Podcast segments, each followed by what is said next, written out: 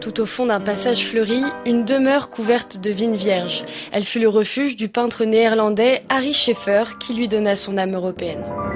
Il s'installe en 1830 dans cette maison, dans un quartier aussi, le quartier qu'on appelait à l'époque la Nouvelle Athènes. C'est un lieu de foisonnement artistique dans lequel vont s'installer énormément d'artistes. À l'ombre des arbres, Gaëlle Rio, la directrice du musée de la vie romantique, revisite ces années d'une effervescence européenne féconde. Cette maison d'Harry Schaeffer était vraiment un point de rencontre puisque Harry Schaeffer recevait tous ses amis, peintres, écrivains, musiciens. Et ce peintre d'origine néerlandaise euh, évoque aussi ce melting pot en quelque sorte de la capitale parisienne à cette époque qui accueille énormément d'artistes d'origine étrangère. Vous avez euh, Frédéric Chopin qui est d'origine polonaise qui va s'installer à Paris à deux pas hein, de la maison d'Harry Schaeffer au square d'Orléans.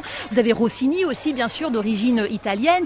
Et puis vous avez euh, Franz Liszt aussi d'origine hongroise qui vient et qui jouera d'ailleurs du piano comme Frédéric Chopin dans l'atelier salon d'Harry Schaeffer. Frédéric Chopin, qui préférait jouer du piano dans de petites salles, venait souvent en voisin dans l'atelier. Harry Schaeffer profita de ses visites pour brosser le portrait de l'artiste polonais.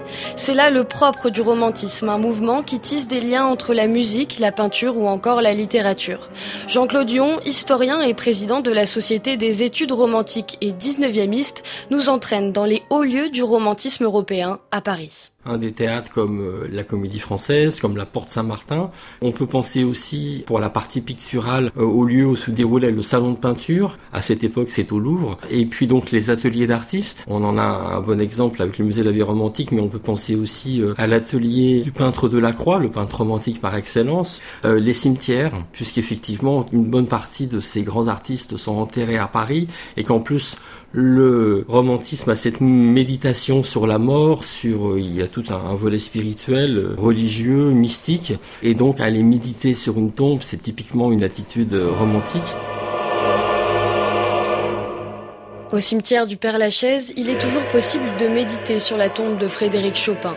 Conformément à ses voeux, le requiem de Mozart accompagna ses funérailles et son cœur fut transporté à Varsovie.